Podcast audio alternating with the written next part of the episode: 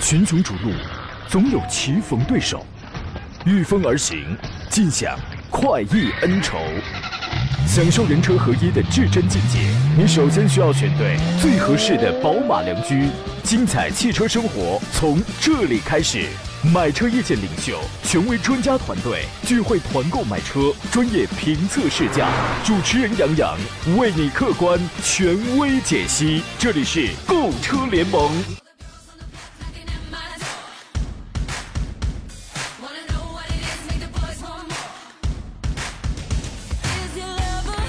来吧，诸位，新的一周从伸手不见五指的大雾天开始了。山东交通广播的专业汽车节目《购车联盟》为您开拔启航。我是杨洋，在雾气弥漫的济南啊，问候全山东的汽车朋友。这个时间，您那儿的雾气消散开来否啊？早上出门上班，我有很多的同事，他们迷路了啊，他们有迄今还没有走出小区谜团的，呃，还有去到别的单位啊，喝了一个小时的茶才发现做错了的。而我则不一样啊，我是刚才一分钟之前我才看清楚，原来我今天穿的是这个衣服啊。这算是今天的第一场大雾吧，对吧？开车出行啊，请注意瞪大双眼，提高警惕，保持车距，用好雾灯和出雾功能。啊，要是雾此时此刻依然特别大的话，要多借助导航跟喇叭，祝你安全抵达。今天节目呢遇到了挑车买车的专业问题，欢迎跟我们做专业探讨。直播间热线呢已经为您开通了，号码分别是零五三幺八二九二六零六零或八二九二七零七零，还有几种网络互动方式。我们这个节目啊，您不仅可以收听，而且可以看我们此刻直播间的视频直播。所以说有了网络多好。啊，车玻璃以外，白茫茫的，对吧？车玻璃以内，您通过一个手机，哎，你看视频呐，看新闻呐，看节目，一点都不耽误，是不是很奇妙？关注微信公众账号“山东交通广播”以及“杨洋侃车”，就可以跟我们来进行微信方面的互动了。节目通过山东交通广播的菜单栏、微信公众号的菜单栏正在进行音频与视频的全球同步直播。节目以外，通过“杨洋侃车”的微信公众号和我联系。今天呢，和我共同来解答问题的是来自北京戴通汽车科技的总监何志茂何大官人。你好，大官人。你好，大家好。北京今天有雾吗？呃，北京昨天没有雾，今天早晨的话雾也是不小的。哦，是不是都上我们这儿来了都啊？这个啊，昨天雾是很大的，是吧？这个现在呢，不光是稍微便宜点的车，就是很多价格不菲的车呢，你会发现它也取消了雾灯，对吧？所以说，我们给诸位留出酝酿具体买车提问的时间。我们先说这么一个事情，就是说，消费者会问：LED 日行灯能够从功能上替代雾灯吗？能不能？对，你觉得它能替代雾灯吗？啊，目前来讲的话，我们看到绝大部分车型现在取消了雾灯之后，它是用这个日行灯来替代了这个雾灯。嗯，呃，日这个 L 就是 LED 灯的话，它的穿透力的这个效果的话，也还是可以的。正常情况下来讲的话，也还是有一定的辅助作用。要完全替代的话，得看具体情况。对，我觉得这个其实很难，因为日行灯呢，从法律上规定来讲，它就是一种。警示用灯，对吧？对，没错。啊，它的这个穿透力呢，相对要弱一些，它不是直射，对，而是散射。并且照射距离也是有限的，啊，通常我们在这个天气状况非常好的这种情况下，我们看的时候，哎，一是觉得美观漂亮，二呢觉得那个东西确实是是一种很亮的提醒，能够起到一定的安全作用，这个没有问题。但是当出现了这种大雾天气或者雨雪能见度比较低的这种能见度很低的这种天气的时候，它那个光线实际上是起不到很明显可以代替雾灯的作用的。啊，而雾灯不一样啊，雾灯它无论是那个色温也那那也是很专业很讲究，是吧？一般是偏黄的那种，很就是穿透力很强的那种光线，它是完全可以给这个大雾天的行车安全提供这个辅助光的这种照明，而且穿透力也这个非常强。所以呢，我就觉得现在不光是便宜点的车呢取消了雾灯，甚至有一些贵的二三十万的车，你真的你偶尔也会发现它也没有雾灯，只有一个日行灯。然后呢，消费者，我们今天要给你要说的一件事情就是 LED 的日行灯。其实替代不了雾灯啊，这是跟安全很相关的一个事情。所以说啊，不要只图好看啊，多关心这些在未来多少年之内可能都会用得着的。这样的一些个东西，我觉得这个很重要，你知道吗？另外一个跟安全很有关的事情，我们也要说一下啊。此前呢，根据此前国家标准化管理委员会批准的乘用车轮胎气压监测系统的性能要求和试验方法相关规定呢，从明年二零二零年的一月一号开始呢，所有在产的乘用车将开始实施强制安装 TPMS，就是胎压监测系统啊。TPMS 加上安全气囊，加上防抱死 ABS，这是汽车三大安全系统，确确实实能够很大概率、很大比例上去预防或者说降低交通事故的这个发生。其实，在美国呀，在欧盟很多国家地区，你要是新车出来之后，你你没有这个 ESP，没有 TPMS 的话，这个都不让你上路的啊。我觉得这项呢，对于汽车、对于消费者的行车安全来说，这是一个特别好的事情啊。何工，您认为呢？呃，没错，对于胎压监胎压监控来讲的话，我们知道这个。车辆在尤其在这个高速上行驶的时候，啊，这个涉及到这个车辆的行车安全，嗯，这项这个配置的话作为一个标配，嗯，嗯，我我觉得这是一个进步，是，这确实是一个进步啊。然后呢，这个 TPMS 跟诸位来普及一个，它分为直接式、间接式跟混合式。直接式呢，就是选用固定在每个车轮上的这个压力传感器，直接来测量轮胎的这个。气压，然后利用那个无线发射器把这个压力信息从轮胎内部发送到中央接收器模块的系统，然后呢就显示在屏上，就是对各个轮胎的气压进行一个监测。如果你太低或者漏气儿的话，自动报警。这个是。我觉得这个是很傻瓜式的，但是它很科学，对吧？间接式呢，它是跟这个车辆的 ABS 共同来运用的，就是说它的原理是，当某一个轮胎的气压降低的时候呢，车身的重量会让这个轮儿的滚动半径变小，导致它的转速呢就会比其他的车轮转得快，有一个转速差，然后通过这个来判断你的胎压是。不正常的，但是它有一个弊端，它好像无法显示具体是哪一个轮胎处于高低压的这个状态，就是有一定的局限性。混合式的呢，TPMS 这个需要在系统当中装配两个额外的胎压传感器，或者以及一个射频接收器，监测每个轮胎的这个状态。但是说实话，在可靠性跟灵活性方面，这个这个不太行，也不适合后装市场。呃，所以说呢，呃，我相信在原厂车出来的时候，基本上会用前两者的可能要更多一些，当然最好用这个直接式的要更多一些啊。然后从这个市场角度出发的话，呃，明年一月一号开始实行这个事儿的话，据有关人士预测呢，说。呃，预计二零一九和二零二零年，我国的 T P M T P M S 行业市场规模将分别达到二十六点八三亿和四十三点七八亿，就明年啊，差不多会接近翻一半呢。这个领域呢，有人还推荐了一些个牌子，哎，这个应该是一个很大的市场。你说，何工，你马上去弄一个这个 T P M S 的这个零零配件工厂，能发财吗？呃，这一块来讲，如果作为一个钱庄来讲啊，呃，其实其实厂家呢，他为了这个大幅降低成本。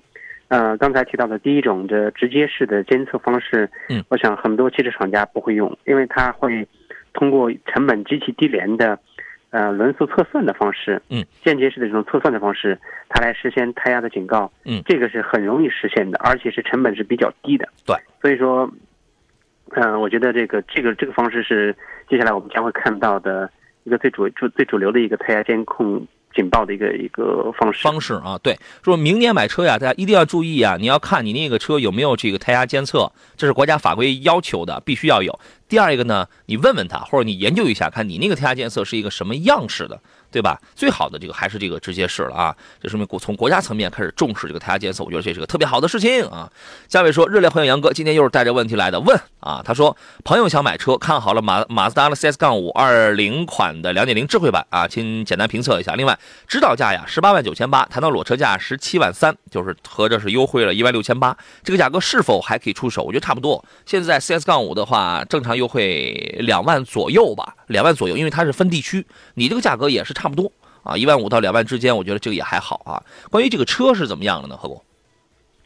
呃，首先马自达 CX-5 这个车型上市的时间比较久了，但它一直是比较呃比较淡的一个车型，呃，并不是在 SUV 市场里占不了主流。嗯。呃，价位的话呢，确实它一直也也比较硬，比挺的挺的比较坚这个坚挺。嗯。实际上的话，它的优惠幅度相对来讲并不算大。嗯。同价位区间，我觉得可以去尝试去试一试这个斯柯达的柯迪亚克。嗯。啊，三三零二点零 T，呃，驾乘的体验和这个呃整体的呃使用方面的话，我觉得都是都是挺棒的，可以去试试。这个车的话，优惠完才十五六万，十五万多十六万块钱嘛。嗯，二十万级别了 SUV，现在如果优惠在一万几的话，只能说是一个正常市场市场优惠吧。因为我们看到有很多就是稍微老牌一点的，就是那种比较更就是卖的更主流一些了。你比如说同样也是日系那种 SUV 的话，现在应该都在两万加的这种优惠。啊。对，像类似这个呃奇骏这些车型的话，优惠幅度都是都还是挺大的。对，车还是 OK 的，胎噪可能要大了一些啊，噪音要要大了一些，其他都还好。黑人说奔驰全系都没有前雾灯吧？那你得看得买到什么价位了。反正 C 级、E 级，甚至是奔驰的 S 级，现在都 S 级现在好像 S 级是不是全系都没有？反正。我印象当中，应该很多 S 级应该是都没有雾灯的啊。我们进广告。来，诸位，我们回到节目当中来啊。终于遇到了挑车买车的问题，可以跟我们来进行探讨。直播热线呢是零五三幺八二九二六零六零八二九二七零七零。另外呢，您还可以给我来发微信、发微博、发 QQ，我全部在线啊。而且还还可以通过山东交通广播的这个微信公众号看我们此刻的视频直播。我刚我刚上节目的时候，我们视频我们节目刚一开始的时候也有几百人在收看吧，现在已经超过了一万七千人，然后在这在这收看啊。你们不忙吗？你们没事吗？果果的问题，你好，杨何工好。周末呀，他看了三个车啊，坐等您帮忙评选一下。一个是 2.0T 的柯迪亚克，一个是 1.5T 的探界者，一个是 1.4T 的速腾啊。价格方面呢，柯迪亚克比其他两款要高一万。那那当然，因为你看的那个排量也高，你知道吗？请从性价比、稳定性、后期省心程度几方面选一下，非常感谢。呃，这里边我觉得他看的很混乱啊，非常的混乱啊。价格方面呢？你说 1.4T 的速腾价格只比 2.0T 的柯迪亚克只便宜一万吗？那你看了那个速那个速腾的配置，我估计也那也是逆天了的啊！这个事儿您怎么看？首先在三车之间的话，如果价格真是差一万的话，那么毋庸置疑肯定是选择 2.0T 的柯迪亚克，它是 EA888 三代半的一台发动机。嗯，这台发动机的最大特点是油耗确实是。比较低，嗯，呃，实际驾驶驾驶的体验，我身边的一些朋友，包括前两天到的一台，啊，这个工工作车啊，柯迪亚克，我实实际试了一下，确实，呃，各方面的话都还是很棒的，所以说。啊，如果差一万，三车之间，那就果断选柯迪亚克。嗯嗯，对，在这里边，柯迪亚克两点零 T 的这个性价比是最高的。我建议你泡泡论坛，只要它不是博世华域那个发动机，这个车就没有问题。在在你看了这三个车里边，性价比是最高的。有人说，连奔驰的 S 级都没有雾灯，难道 G 和迈巴赫还有巴博斯有吗？开那个级别大雾天也不能出门。迈巴赫也没有雾灯。你说？迈巴赫有它，你说这个这个，比如比如说我我们现在在很多的这个高端车展上，我们见到有有那种激光大灯，激光大灯这个东西它的投射距离在大雾天能达到多少？呃，激光大灯的话，就主要看它灯光的灯泡的这这个流明度和它的这个灯光的光谱，然后这个具体还真没有研究过。嗯，如果呢厂方有他胆的有胆子去取消掉这个雾灯的话，我觉得他肯定是有一些。呃，应对措施，他不能盲目的去取消这些东西。莫非是迈巴赫的 LED 的这个远近光灯很牛叉，可以取代掉雾灯？有这个可能性，嗯，是吧？但是那你这个不代表你这一个 C 级 E 级，你这个东西也能够实现。其实你会发现在大雾天气，在大雾天里，我不知道这样的车主就是开起来之后，你的心理状态会是怎么样的啊？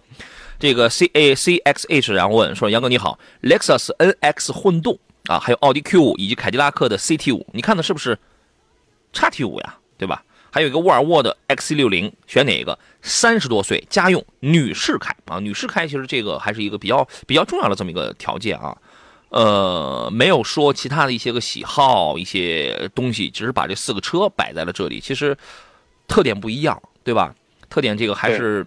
这个什么车都能开，但是每个车它的侧重点其实还是真的是不一样的啊。这个您来分析一下吧。三十来岁家用女士开，呃，女士来开的话，实际上我我估计她这几台车可能都去看过，嗯，啊，不一定都开过的话也是比较集中的哈。然后这个这有几台车型的话，我觉得，嗯，可能对于它的使用方面来讲的话，都都可以。但是这个只要，嗯，因为它没有提主要的诉求，我觉得还是可以缩小一下，嗯。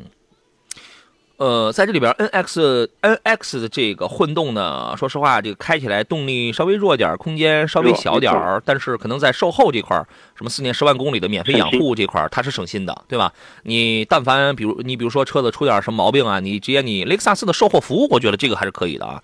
它是让你把钱花在前头，你知道吗？后它这个后头让你省心，反正也是两个理念啊。你直接你要有什么毛病，直接把车直接给店里边，我觉得它的服务做的是 OK 的啊。然后呢，如果你后边那三个 SUV 买的都是两驱车的话，我觉得其实没有什么太大的差别，对吧？这个 Q5 呢，品牌号召力在这仨里边是最好的，因为另因为另外两个是二线豪华品牌嘛。但是叉 T5 现在是最便宜的，XT 五的这个价格现在很便宜，你能买到一个美范儿啊，空间也不小，而且内饰也比较豪华。x C 六零呢，现在有两个问题啊，我我建议你慎重考虑，一个是共振，这个车反应共振比较明显；另外一个是地板甲醛含量，这个确实要高一些啊。所以说这个车你就待定吧，我觉得你慎重考虑一下啊。如果你选的是四驱的话，如果它后面这几个车选的是四驱，尤其是在四驱的 Q 五跟四驱的 XT 五之间呢，这俩车该怎么来选？啊，首先奥迪 Q 五的话，它就没有两驱车型，它的标配车型就是四驱。嗯啊，所以说在三十万左右，呃，选一台这个呃 A 六的呃不不是奥迪 Q 五的呃四零 TFSI 这款车型，它的裸车价已经进到三十一里了。嗯，呃，这个二十九万多，然后如果配置高一点的话，就三十出头。所以说这几台车来讲的话，啊、我觉得可以首选奥迪的 Q 五。嗯，OK。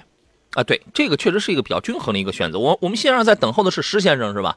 我们来问一下石先生，他对他有着什么样的买车提问？你你好好，你好，石先生，哎，你好欢迎你，啊，请讲你。好，嗯李老师嗯，您哎，请讲，你好，嗯。电话接通了。啊，呃，我想咨询一下，那现在这个 A 六这个优惠，我看力度挺大。嗯，是的，然后现在这个 A 六呢，现在和这个雷克萨斯这个 ES 这三百 H 这个可有可比性吗？它两个？你买 A 六吧，因为三百 H 你现在要订车的话，提车得等到明年中旬了，而且还得加价。你加着价还得等到啊明年中旬，你知道吗？对对对对，是三四最少得四四至五个月吧。车挺好，你这玩意儿你再等上一年，那是五个月，你再等上大半年，这玩意儿那谁能等得起你这东西？那你要不着急行。A 六你现在估计等不了几天是吧？A 六不用等。六现在我看优惠力度也可以，可以，但是这个德系车那个后期这个这个小毛病太多，这这往的这个嗯。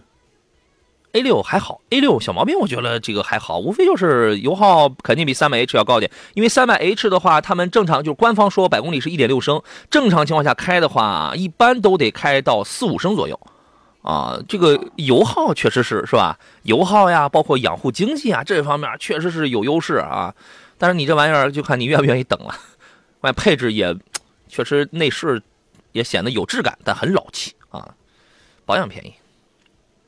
啊，A 六小毛病真的很多吗？那个也奔驰 E 的改款之后可选吗？奔驰 E 你不要买，奔驰 E 的爆胎，这奔驰改款之后的奔驰 E 这个没有可买性，我觉得这个车型唯一吸引人的就是它的奔驰标和它颜值的内饰的布局。对呃，在整个性能各方面的话，嗯，真的是一般。你想啊这个价位区间，呃，奔这个奥奥迪的 A 六四五这个车型是比较可选的。对，你想啊，你花四十二万，你买一台一点五 T 的加一个四十八伏的一个奔驰 E 二六零 L，你乐意啊？怎么得考虑那个二点零 T 的，也是一点五 T 的是不大行。那对呀、那你是那你得买 E 三百，你奔着五十万去了。对，啊，所以说，嗯，一一三嗯百现在改款之后，原来那些毛病改进了吗？没有，爆胎还是存在吧？呃不，行是吧？所以这个如果你如果这个价位区间的话，你要奔到五十去的话，那宝马的五三零四驱版的车型，那你也也可以考虑。对，啊，好，好，好的，好啊的，谢谢啊。好嗯。好嘞，再见，拜拜啊对。平安平安师傅说，呃，奥迪 A 六 L 支持没有毛病，我开了五年了啊，其实没什么大毛病。这个啊，修手机说，你好，杨老师，我在烟台，我看了吉利的缤瑞啊，缤瑞是个挺好的车，但是我是个大胖子，里面我坐的有点窄啊。缤瑞呃，就是它的长度够，对吧？它的这个长度够，然后你你是觉得那个座椅有有有一点窄，收不住你了是吧？就光就光往里塞肉啊！不知道这个价位省油适合胖子的比较不错的还有什么？这个紧凑级车里边座椅得还得宽大点了。轩逸你看看，轩逸的座椅，反正你应该比我胖吧？我一百八十斤，然后呢体格壮一点儿。我觉得我确实也有那种感觉，就是坐很多的这个车型时候，我觉得那个座椅啊，这个卡不住我，你知道吗？嗯，这个价位车，我说轩逸的座椅还挺舒服，还有别的吗？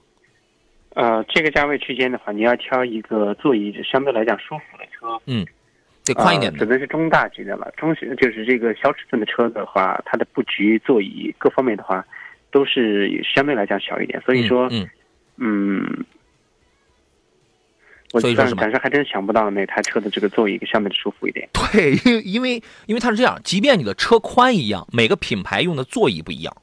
每个座椅不一样，而而且可能我也不知道你是胖到一个什么样的程度，这个你去你去体验一下那个新轩逸，你去试一试，你去试一试啊。反正我觉得它那个座椅是够宽，是挺舒服。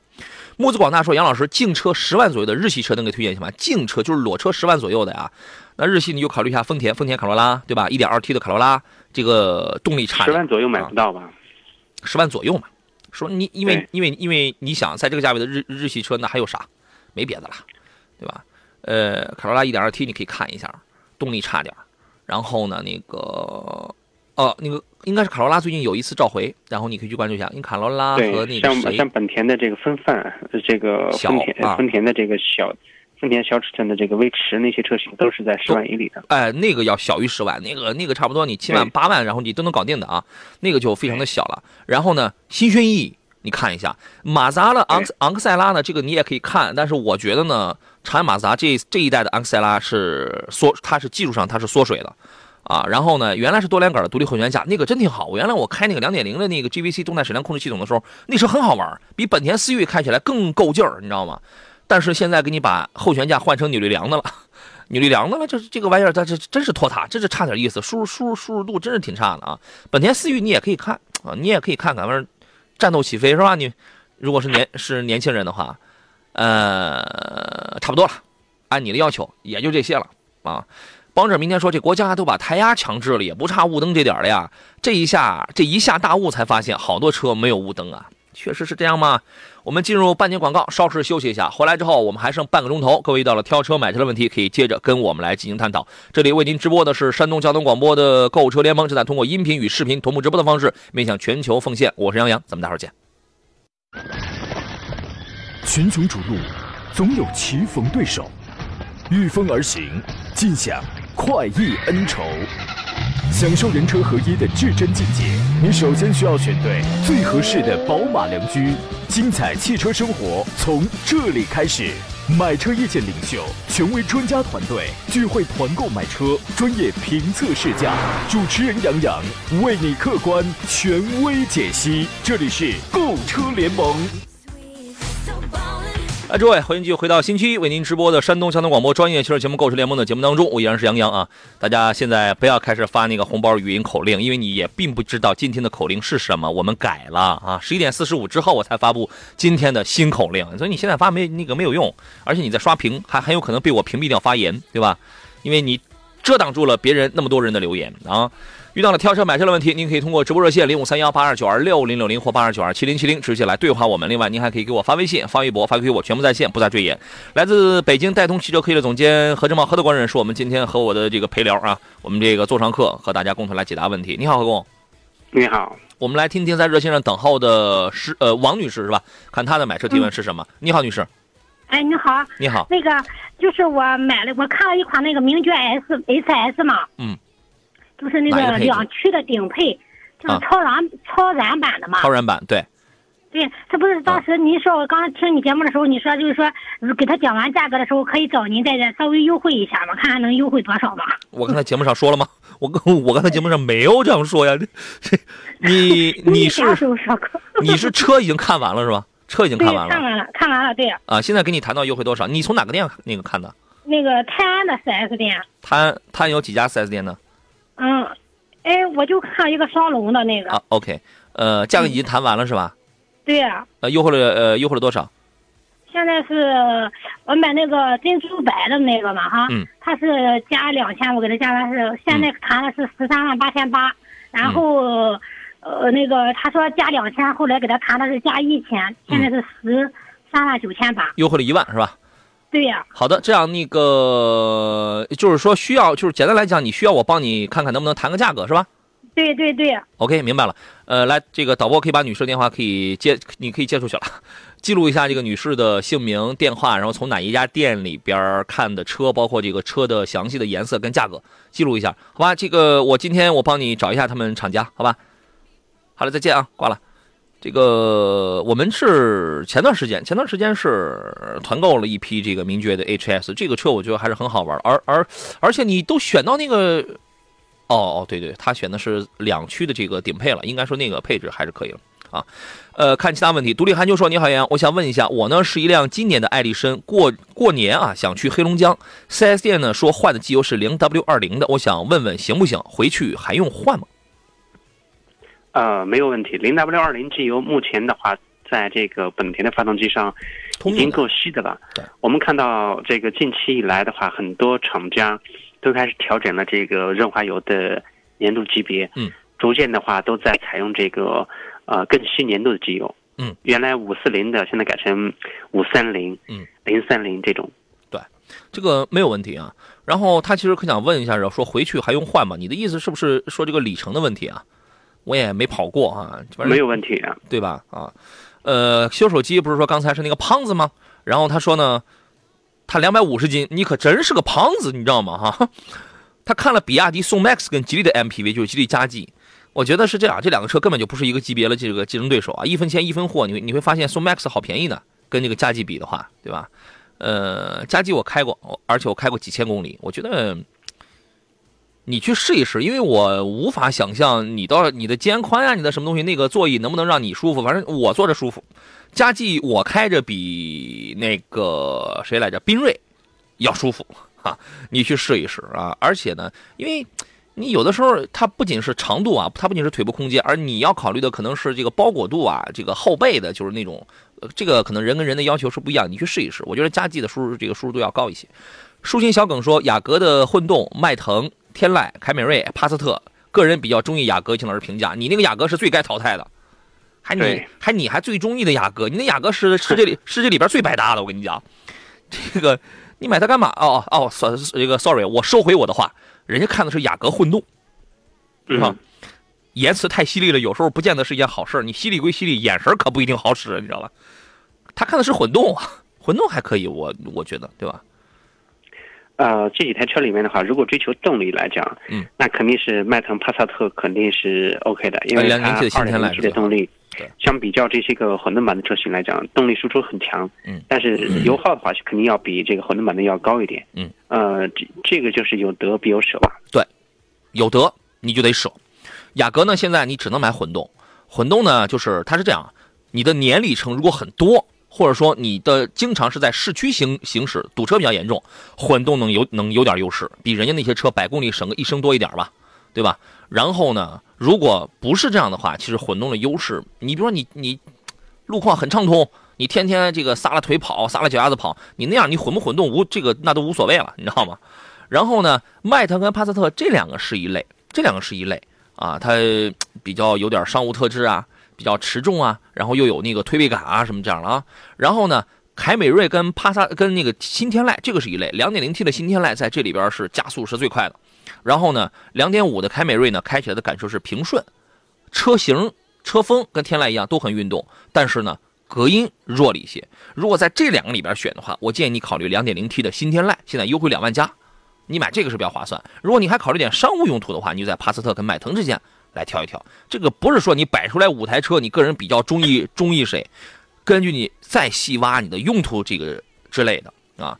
小桥流水，人家说杨老师好，呃，何老师好，我想买台三十万左右的 SUV 啊，主要是自驾游，比较喜欢帕杰罗新进畅，怕平行进口后期维护费心啊。这个就是你买回来之后，然后那个什么东西去找地儿去保养去呗，对吧？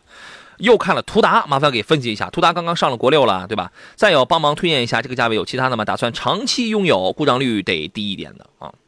您怎么看？呃，如果打算长期拥有的话，这个时间段我不确定在当地还能不能上到国五排放的，呃，车的车牌能不能上？如果能上的话，凭进口来的，啊，这个 V 九三、V 九七、九七吧，V 九七的话价格都在三十左右，嗯，这是非常划算的一台车，嗯，对，但是。不一定能挂上牌哦，是吧？那就白搭了，你知道吗？那你要凭进口，那你都是国五的话，那就白搭了。别考虑这个了，对吧？二十来万买一个途达呀，我觉得是这样。因为新款国六的排放的途达我还没去看啊。上一代途达我是山东第一个评测这台车的，呃，样子还好吧，空间够用，两点五升配那个七七速手自一体呢，我觉得动力其实也够用。这个车我一我一直在说，它不是个弱鸡。大家不要想，哎呦，是不是那么大的车身配个两点五升？你这玩意儿是不是个弱鸡啊？真不是，你去开你就你就你就知道了。起步稍微慢一点，但开起来动力还是很平顺，还是很充盈的。你试试。关键这个车是真是一台越野车。上一代呢，一是国五排放，我们当时团购卖四百多台日产的时候，很多人想买这个，白搭了。国六的还没出来，你那时候你买国五的没有任何意义，所以这个车当时我们就不卖了。然后那个真能越野，非承载，低那个扭呃那个低速锁应该是两点七四倍，大概是两点七倍左右。这 OK，这个很好玩，你二十万是吧？我觉得你买这个是可以的啊。关键你平行进口那个能力虽强，你挂不上牌你知道吗？胖妹说，杨领克零一的 HEV 跟 CRV 还有荣放的混动车有区别吗？这三这三个车怎么看？领克便宜，配置高，另外两个要贵一些。呃，油电混啊，油电混，其实我觉得，我其实还是愿意建议大家买个插电混，因为我觉得插电混的优势实在是真的很明显。油电混呢，大家可能担心我出远门怎么办？就是说我出远门。插电混，我要是没电了，我那不还是纯烧油吗？但油电混我不用这样考虑啊。但是很多油电混也，它也得充电的，它也是要充一回的啊。这三个车您怎么看呢？嗯，确实，这个根据实际的用途，如果在长期室内开的话，嗯，这些车型的话都没问题。对，你在你在市区开的话，我觉得你这样啊，你先看一下自己能不能充电的问题。如果能充电的话，买个 PHEV 的；如果不能充电的话。哎，如果不能充电的话呀，我觉得这里边，因为现在油电混的技术，不是说只有丰田家里、本田家里是最好的。你觉得这个技术难度特别大吗？呃，这个技术难度的话，因为早先我们看到这个油电混车型的话并不多，呃，丰田的话用的时间比较久了，对，相对来讲就是在这个技术储备方面，它肯定是呃 OK 的。然后其他品牌的话，用这种技术用的时间不是很长，嗯，所以说。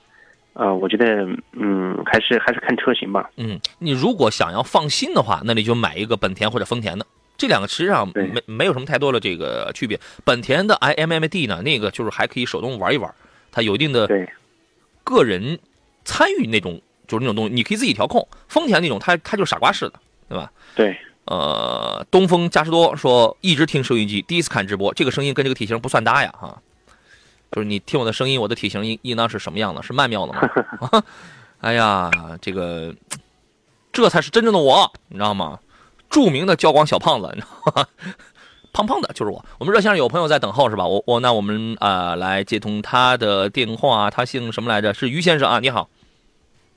哎，你好，主持人。你好，于先生。我想问一下，那个我最近想买一款这个插电混的车。嗯。啊，我看了一下那个沃尔沃，这就是宝马。嗯嗯，在别的品牌的话，我看了看，还也没有。我想看你给推荐推荐。啊，预算跟车型，您给说一下。呃，预算的话，在就是那个四十到五十。看了五系，嗯，五系那个，还有就是 S 九叉叉 C 六零 S 九零，嗯啊。嗯，大约就是这么个预算和情况啊，T 八的动力是吧？然后就是五三零 LE 是吧？哎，对。嗯，多大岁数？对哪些方面还有一些要求？比如说是对操控啊，还是对于其他的方面？通过性、舒适性和这个后期这个是呃耐用、省心。嗯，其实我觉得从你提这两点上应该都差不多。因为车造到这个这个级别，其实非常的接近，整体水平非常非这个非常接近。我个人比较喜欢五三零插电啊，因为我觉得这个车呢，因为现在在这个价位，基本上就纯电啊，大家差不多都跑个五五呃五十到六十左右，有能跑六十五的，也也有能跑八十的，跑跑八十的那个还没出来呢哈，这个水平都差不多。所以呢，我更加倾向于就是看整车的其他方面，比如说谁的操控性啊、舒适性啊、配置功能要更好一些，可能我会倾向于五三零 LE 更多一些啊。啊，什么？我看那个 S 九零是个四驱，那个纯电它能跑四十是吧？不是不是，S 九零是个四驱，四轮驱动。四驱哦，OK。啊，对，嗯，所以说，如果说我的话，我会选个五三零 LE。何工，你的观点是什么？啊，但是在 SUV 这一行，我们听听何工的观点。嗯，首先在这个价位区间的话，呃，在四十多到五十这个区间啊，在这个价位区间的话，可选的。这个车型刚才提到的，我我个人建议还是考虑这个宝马的五三零 LE，但是那个可是个四驱啊，刚才也提出来了。是啊，啊，可能这个比较介意这个四驱，有四驱是最好的。但是这个好，这样来回到今天最后一段节目，好在这段广告短，两位再聊聊吧。人家那个可是有有这个四驱啊，这个咋整？啊、确实有四驱的话，那是更好的。呃，在这个价位区间的话，呃，插电混来再带四驱的车型真是不多。对因为沃尔沃的车本身它就是便宜，所以说呢，你这样一比的话，就一样的价钱，它肯定的东西要多一些啊。对，对对对，嗯，啊，那从那个从其他 SUV 方面呢里边领？域里边，我看也只有叉 C 六零有，别的款的也没有哈。呃，PHEV 的 SUV 呢，确实不多啊，尤其是在这个三十到五十万这个区间上，确实不多。对对，那个如果要是选一款 SUV 的，这个长 C 六零合适吧？何工觉得呢？呃，目前来讲的话，x C 六零的话，优惠幅度还是挺大的。就是说，这款车型，呃，车内异味的问题，包括一些这个对我，啊我其实还是担心这个。还是还是存在，但是呃，看您的个人喜好。如果你个人觉得没问题，你可以去试试看。对我其实最担心的就是还是它那个甲醛含量跟那个就在燃油车上甲醛含量跟那个共振的问题。我还是担心这两个，其哦其他的都还好，其他哦其他其他都还好，因为你本身你在五十万上，你想选一个插电混的 SUV 啊，本身就不多，嗯主流了那就更少。对对对，主流大品牌的豪华品牌那就更少。你仿佛除了这个，就是其他的像样的，你好像没什么挑。那你又不可能去买一个吉普指挥官的那个插电混，是吧？然后，但是你如果选轿车的话呢，我觉得多一个四驱自然是好，但是从整车品质、品控上去讲的话，我觉得还是五三零 LE 要更好一些，嗯，并且行行，价格也能也能绷得住。你也不想你买了一个车嗯很快它就降价吧，嗯对对吧？是啊，那是买个它有两个配置，嗯，嗯嗯，买个高配还是你说五三零啊？标配？你说啊一个四十九万的，一个五十二万是吧？对对对对，哦，这个看配置差什么？看价钱，看你的承受能力，哦，行哎行，好吧？好好嘞，再见啊！好好好，嗯哎，好嘞，好嘞，拜拜。现在应该都有优惠，五三零那个四十九万的，现在合多少钱就能买到？四十三差不多吧啊，四十二、四十三那差不多。个车型的话，应该在四十。四就是四十二、四十三左右吧，因为我前段时间那个有一朋友他买的 这个车，对，也就在四又优惠完之后，应该是在四十二或者四十三左右上啊。你可以你可以看一下啊啊，好多朋友的问题都被淹没掉了。这个吉利最近有呃，吉利最近有一个新闻啊，他就是弄了一个大集装箱，那个集装箱是八点一六吨吧，然后呢，把那个集装箱就是压在了一台吉利博瑞的那个车顶上。来证明这个博瑞能够扛住超过八吨的这个压力，车身还没有变形。那个张召忠局座呢，然后还用小拇指打开了那个车门，就说这个这个车身它是没有变形的啊。用这样的方式，其实这在国内也不是第一次啊。因为他为什么要这样做？是因为刚刚这个博瑞呢成功中标了咱们中国部队采购公务用车。入伍了，你知道吗？啊，这成为这个品质的一个新背书啊！因为现在我们在路上，我记得应该是是公安啊，这个还是什么单位？我在路上经常会见到开一批这个博瑞，就是在这个济南，这个这个这个车提速还真的还是很嗖嗖的，你知道吧？我原来我开过那个 1.5T 的那个 PHEV 或者 MHEV，我全部都开过，提速也很快。你这玩意儿，那你要是有个违章或者有个有个有个干什么，人家立马就能追上你啊！这个车的品质还是非常不错的。这一代的呃博瑞家族呢，他把那个博瑞 G1 也并到了博瑞家族里边来，除了 PHEV 叫做博瑞新能源之外。啊，MHEV 和燃油版都来了，都在这个博瑞家里边。呃，有 1.5T 的那个跟沃尔沃的共同研发的那个三缸的，也有原来的 1.8T 的。我们说原来我开第一代的时候，哇，好多年了，二零一二零一六年的吧，因为这个车是二零一五年出的第一代，一六年那个时候还用澳大利亚 DSI 的那个变速箱，油耗高一点啊，市区可能十一二升油吧。后来一七年的时候，第二代就换成了韩国的那个排活态，对，那个时候油耗它就下降，动力很平顺，很好开。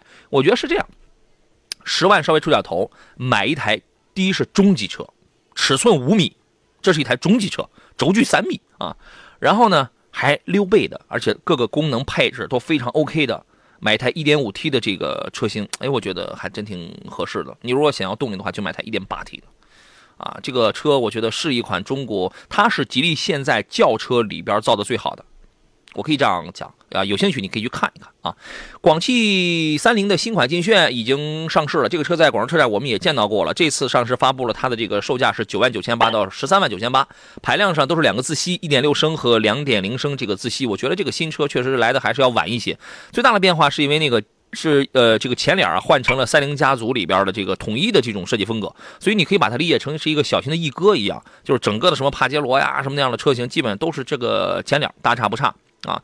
然后呢，尺寸大概不到四米四吧，不到不呃四米三六的这个车长，两米六七的轴距，还是一款紧凑级的一个 SUV。